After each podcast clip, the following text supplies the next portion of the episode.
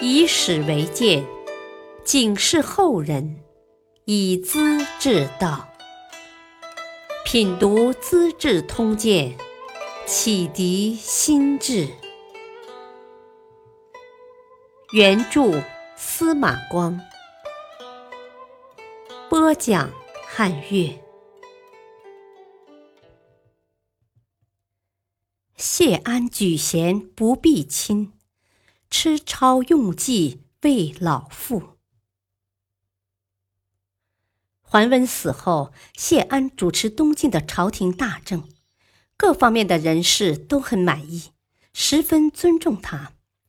他也觉得自己有成绩，于是想在都城里修建新的宫殿。王彪之却不赞成，我看大可不必。比起汉魏时代，咱们住的是寒酸点儿，可比之元帝南下时已经够奢侈了。何况秦国还在旁边瞪着眼珠子看呢。谢安觉得很为难，我宫室破破烂烂，后人要说我们无能的。标之大为惊讶，凡事为国为民，先要保国安民，难道是看朝廷的宫室住得漂亮吗？谢安没话可说。王标之在世时，健康没有建筑新的宫殿。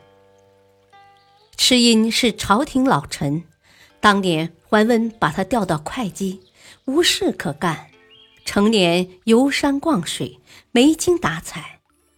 中书郎支超是他的儿子，看到父亲受冷落，对比谢安的得势，心里很不是滋味，经常指指点点的发些牢骚。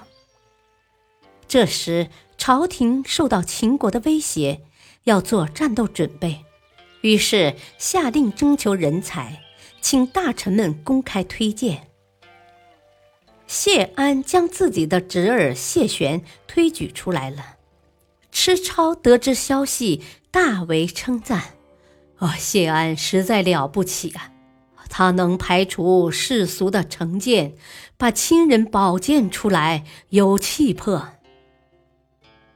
朋友们不以为然。觉得吃超一会儿对谢安不满，一会儿又夸上天去，未必有根据。吃超说：“我跟谢玄一起在桓大司马部下干了很久，他的才能的确了不得呀。”没错，谢玄做了将军，招募骁勇敏捷的青年组建军队。彭城人刘牢之尤其出色，被认为参军当先锋，世人称为北府兵，果然了不得。池超从前帮桓温出谋划策，干过不少缺德事，而父亲池因是司马氏的忠臣，一向受桓温排挤，说起来就咬牙切齿。池超深知老人的心事，因而从来没把自己的政治态度向父亲透露。父子俩关系很和睦。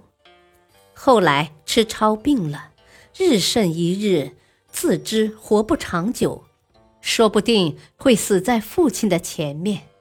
他把平时往来的信函装成一大箱，锁得紧紧的，交给家人道。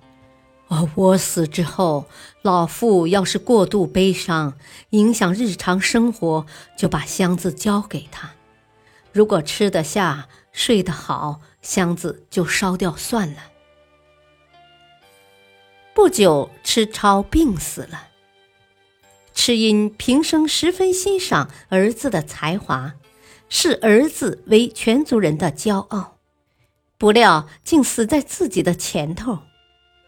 俗话说：“中年丧妻，老年丧子，是人生极大的不幸。”池因虽说达官，也忍受不住这种悲哀，成天唉声叹气，夜不成眠，饮食无心，日渐消瘦。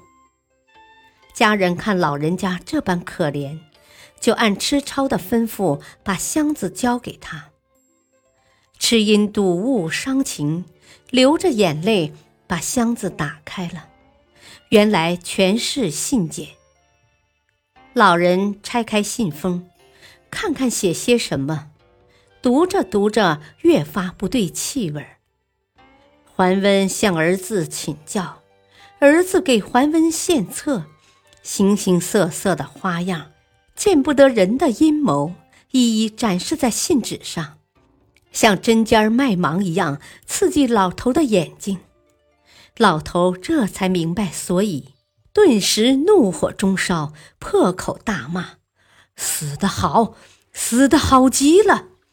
可惜死得太晚了，要是还活着，我真想咬他几口呢。”眼泪一把抹干，照样去游山逛水了。吃超安抚父亲的办法也实在别出心裁。